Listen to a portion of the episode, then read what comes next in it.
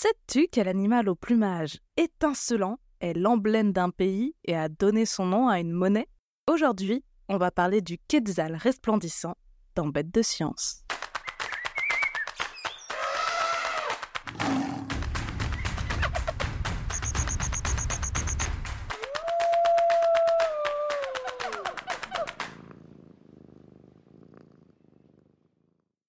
Notre héros du jour est plutôt du genre mystérieux et discret.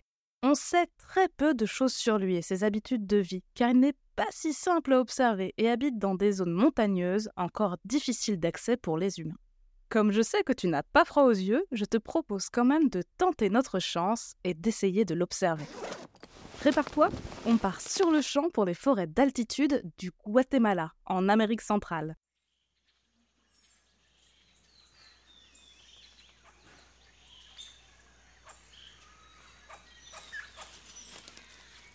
Direction la réserve privée naturelle de Los Andes, un petit coin de paradis qui a été transformé en sanctuaire en 2001 afin de servir de refuge à la faune et à la flore locale.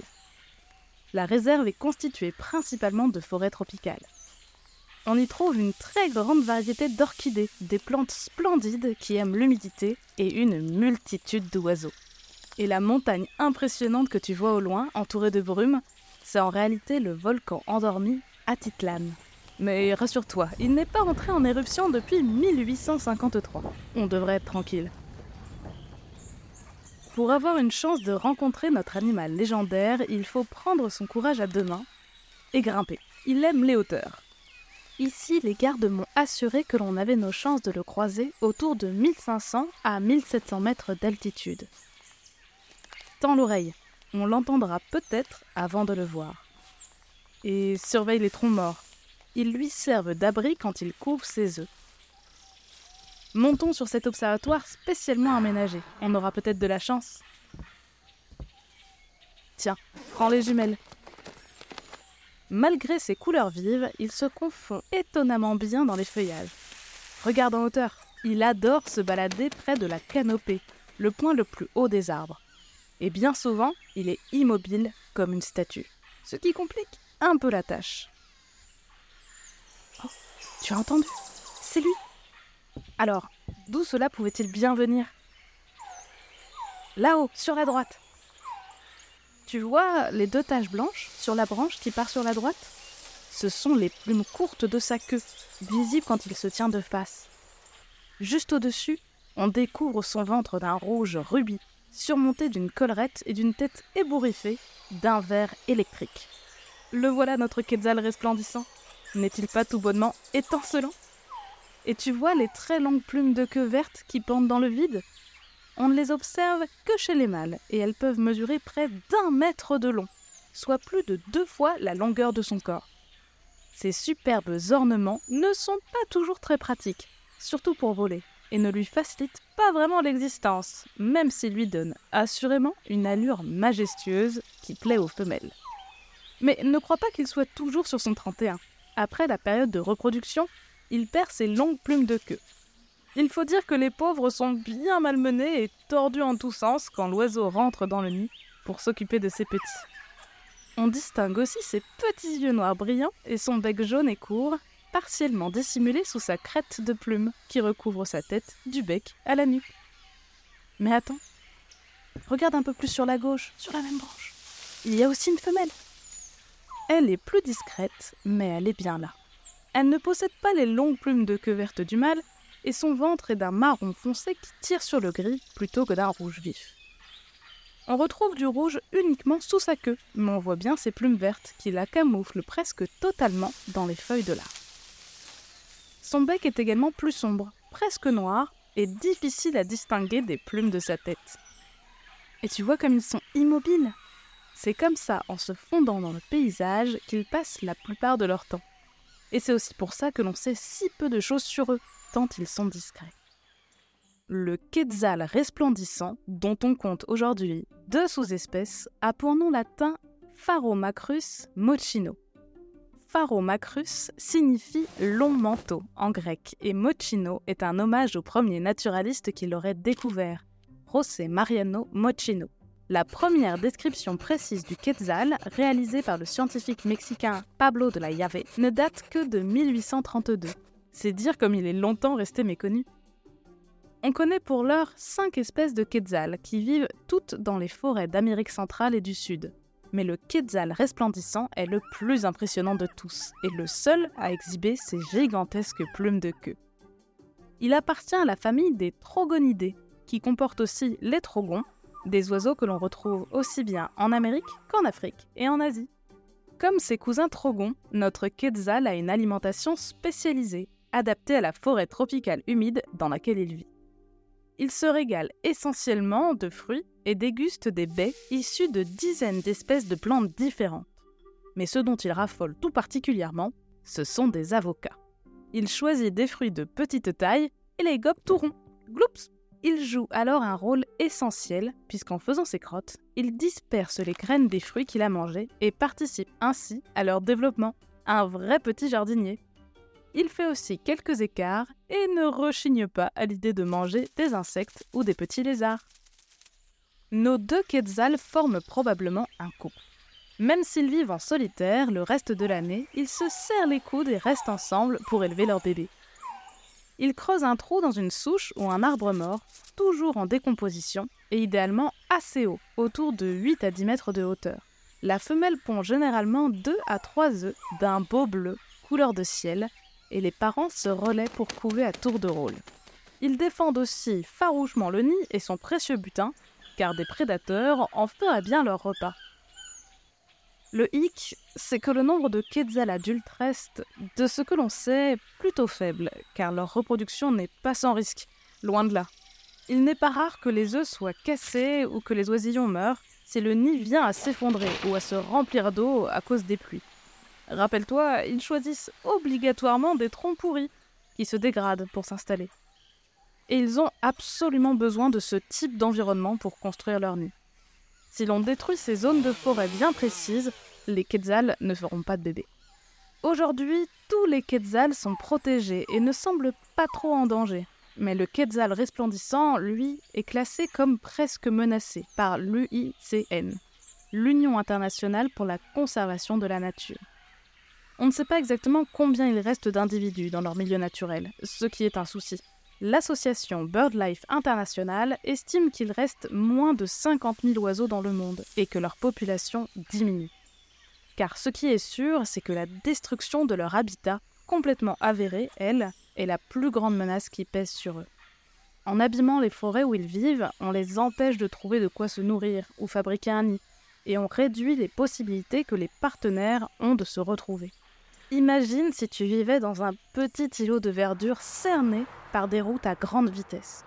Tu resterais probablement tout seul ici, même si des copains vivaient de l'autre côté de la route. Et bien sûr, il y a la menace du trafic et du braconnage, car le superbe plumage du quetzal suscite toujours l'admiration et l'envie. Il reste encore beaucoup de travail pour mieux estimer les populations de quetzal. Ils sont peut-être plus en danger qu'on ne le pense à nous d'ouvrir l'œil et de préserver ces brumeuses forêts d'altitude qui leur sont essentielles.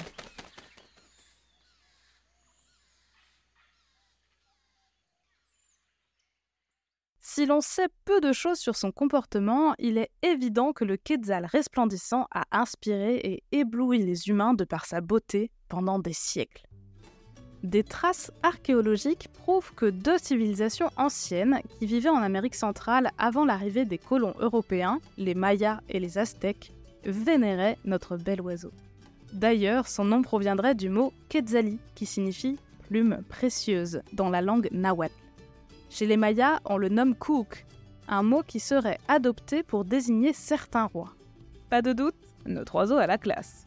Il est symbole de pouvoir et de royauté.